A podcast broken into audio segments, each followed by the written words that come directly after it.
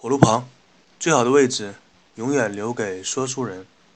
大家好，我是为大家分享故事的游戏的影子。今天继续和大家分享一些故事。继续我们上一集说到的任天堂简单快乐的理念。任天堂当初选择这样一个做游戏的理念呢，除了他们面对的游戏玩家的年龄段比较低幼向以外呢。还有一点就是考虑到玩家在游玩他们游戏的时候涉及到的一个游戏门槛的概念。那么什么是游戏门槛呢？给大家举一个具体的例子吧。比如说你是一个新人的玩家，打算想玩一款游戏，那么摆在你面前的呢，一个是任天堂的游戏，比如说像什么超级马里奥啊，而另一个呢是魔兽世界，他们。这两款游戏普遍来说呢，在世界上大多数玩家的评价中都是承认是好游戏。但是那个玩家就是那个新人玩家，如果打算玩《魔兽世界》的话，他就会被一大堆信息所淹没。比如说，什么叫阵营啊？什么叫种族啊？以及覆盖了整个屏幕的技能栏呢？绝大多数玩家呢，在面对这样的情景，都会觉得不知所措。从而产生一种让人不太愿意接受的挫败感，会让很多新人玩家放弃尝试。再来看看绝大多数任天堂游戏，它就不会出现这样的问题。新人玩家控制着超级玛丽，本能的呢就会觉得往右走是前进，往左走是后退。遇到怪物，按一个键会跳起来。当你踩到怪物把它踩扁的时候，看到怪物被踩得扁平扁平的样子，就会会心的笑一下；而当你吃到一个成长蘑菇，看到自己的人物变大的时候，也会觉得自己的人物变强了。这一切都是那么的自然，自然到不需要跳出一个文本框来给你解释一下发生了什么。这就是简单快乐的理念，用老百姓的话说，就是傻乐傻乐的。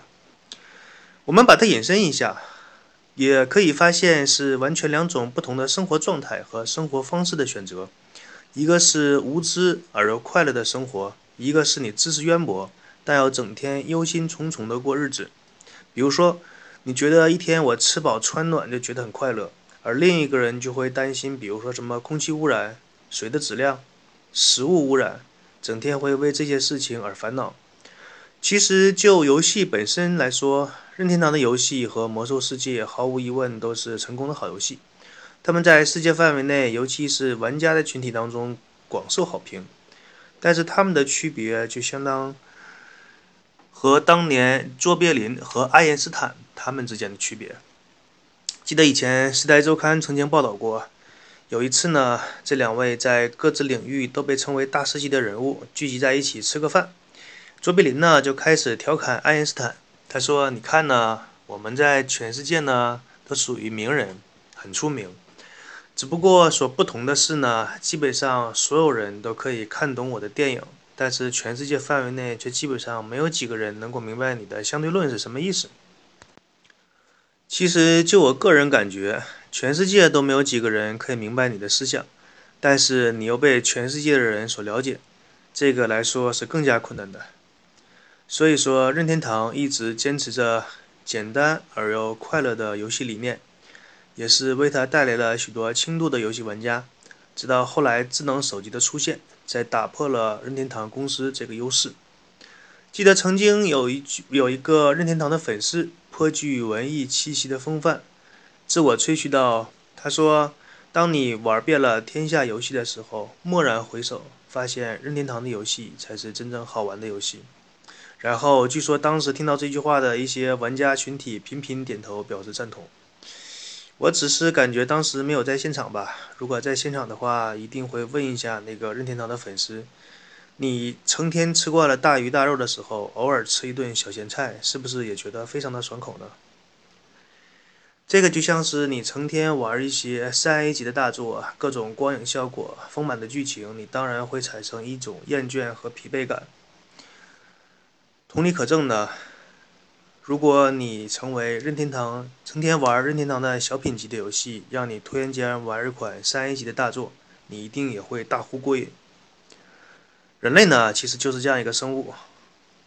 像许多年前流行的一本书《围城》，那里面说过的一句话：在外边的人时间长了想进到城里，在城里的人时间长了想出去。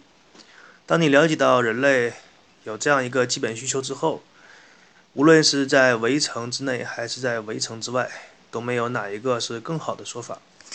在介绍完任天堂的游戏理念之后呢，让我们继续回到任天堂的发展轨迹上来。以前在上学的时候，有一些私人情怀的学生无比感叹地说：“真是杀不尽的仇人，写不完的作业。”不知道在听众当中有没有同样作为学生的人，你是不是有这样的感受呢？江山代有才人出，各领风骚几十年。但是总体来说，很多东西还是不会太太大的变化吧。比如说写不完的作业。告别这个悲伤的话题，我们来说任天堂。作为一个跨国性的企业，任天堂也有和我们差不多的感受。在刚刚处理完美国的形象版权案件之后，在日本本土又出现了另外一件。让任天堂公司挠头的事情，那是在任天堂 FC 主机发售的第三个月，时间是在1984年的一月。这是一件让日本整个游戏界都为之大肆报道的事情。事情的起因呢，是一些零星的游戏用户在进行游玩一款游戏的时候，突然发生控制器失灵，没有游戏画面显示这样一种现象。这些玩家呢，向他们的零售商反映，零售商又向上的批发商反映。这个问题随着数量越来越多，开始反映到了任天堂的本部。当时日本本土的整个市场氛围还是比较好的，发生一些问题的时候呢，大部分的厂商都会选择为用户负责，退货或者是更换这样的服务，不像现在的日本厂商几乎是在国内赤裸裸的耍流氓。随着这个问题的严重性逐渐浮出水面，日本的大量的批发商找到了任天堂，要求为这批残次品退货。这次呢，涉及到的 FC 主机数量高达五十万台。在看到这个数字之后呢，整个任天堂里面负责 FC 主机研发制造的横井军平顿时感觉到天摇地晃。发生了这么严重的事件，不向老大汇报是不可能的。于是他就带着这份报告，怀着惴惴不安的心情，找到了任天堂的当家老大山内博。但是出乎横井军平意料的是呢，山内博这一次并没有将自己黑社会老大的性格展现出来，而是吩咐他马上组织一些相关的技术人员，进行紧急的分析研究，看一看是什么招起了。造成了这个事件的发生。于是，在经过一系列的早会、总结会、晚会、讨论会、加班加点、去 KTV K 歌、去 BBQ 吃点烤肉之后，终于这些人将这次事件的原因找到了，那就是整个的系统问题呢，出现在一个负责输出的集成电路板上。根据当时横井军平的技术报告上描述，当有不同的信号因为信号周期。衰减产生了异常状态的原因是许多信号合并到了一起，从而使这块电路板产生了一些不稳定的状态。哎呀，这个太专业了！当这样一个充满了技术性的术语报告摆在任天堂老大山内博的办公桌面上之后呢，任天堂的老大陷入了深深的沉思。他所面对的是要如何处理这五十万台任天堂 FC 主机。其实这个事件呢，如果放到现在，那这还叫个事儿了？太正常也不过了。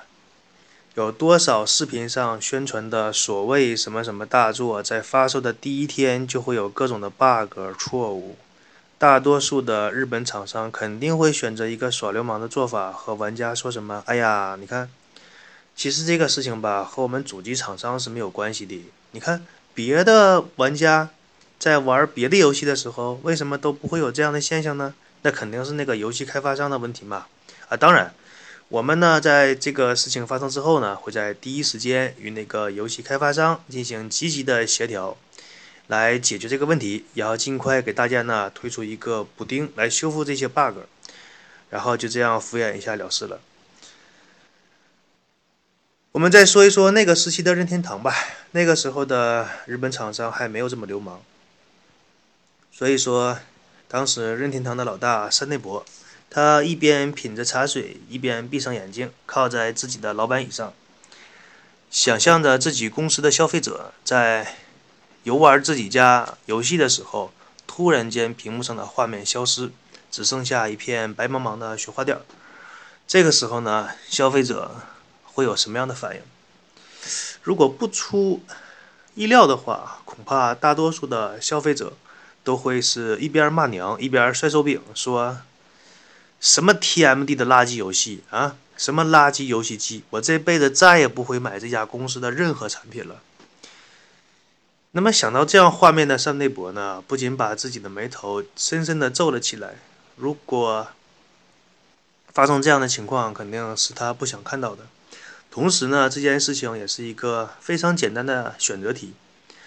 如果把出问题的主机全部按照原价给消费者退回去，那么任天堂损失的不过是五十万台主机的钱，这个是 A 选项。那么 B 选项呢是，如果任天堂对此事不予理睬，那么他将损失的是至少五十万个家庭对任天堂公司接下来十到三十年的持续消费。为什么说是至少五十万个家庭呢？因为他们也会有亲戚朋友嘛，这样一传播。把这种坏的消息和印象传播出去，那影响不仅仅是五十万个家庭了。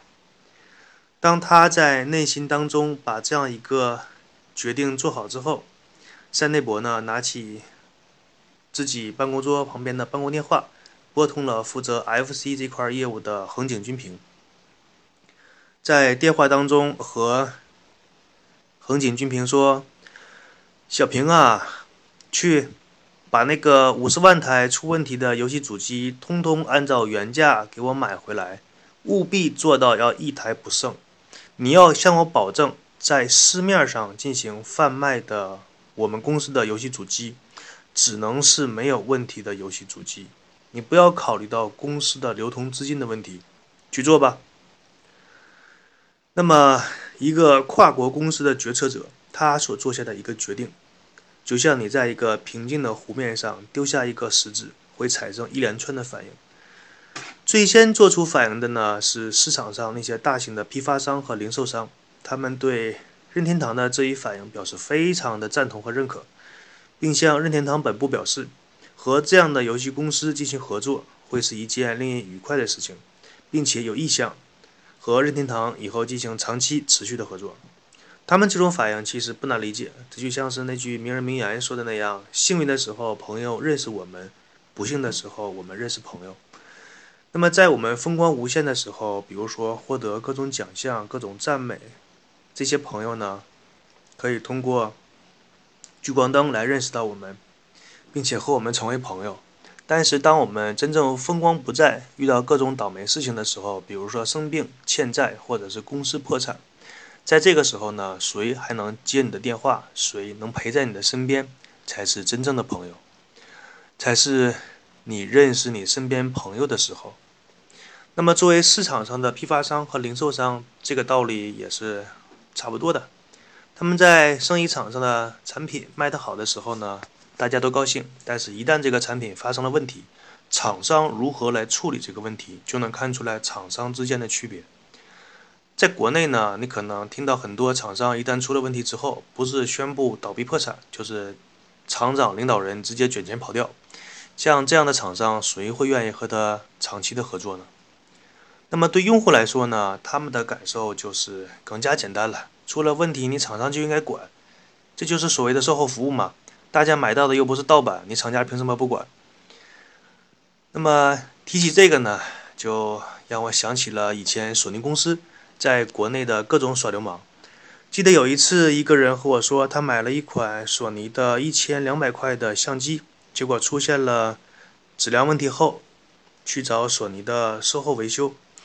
我说明一下，这个相机出问题的时候，还是在它的保修期的期限内。然后那个售后服务呢，和他说说你这个相机呢需要换一个镜头，那么这个镜头换一下呢需要八千块，呃，但是这个换镜头的钱需要你自己拿，这个就是赤裸裸的耍流氓。你在保修期内出了质量问题，肯定是百分之百厂家来承担这个费用，那为什么你要转嫁给消费者呢？而且你一个镜头要八千块，我再添点钱就可以买个新的相机了。那个消费者和我说，他说他这辈子都不会再买任何一款和索尼相关的产品了。现在呢，索尼的主机在国内卖的如火如荼的，摆出一副黑社会洗白的样子。但是真正的核心老玩家都了解到，他第一次进到中国推行自己的国行主机的时候，是一副什么样的嘴脸。这个有机会呢，我会在后面的节目详细和大家再说的。那么，好在当时的任天堂呢。做出了全部把出问题的主机按照原价购回的这个决定，这就导致了整个日本本土的消费者对任天堂这个企业的形象是非常的不错。这也是为了日后任天堂在日本本土达到一种垄断地位打下了一个坚实的基础。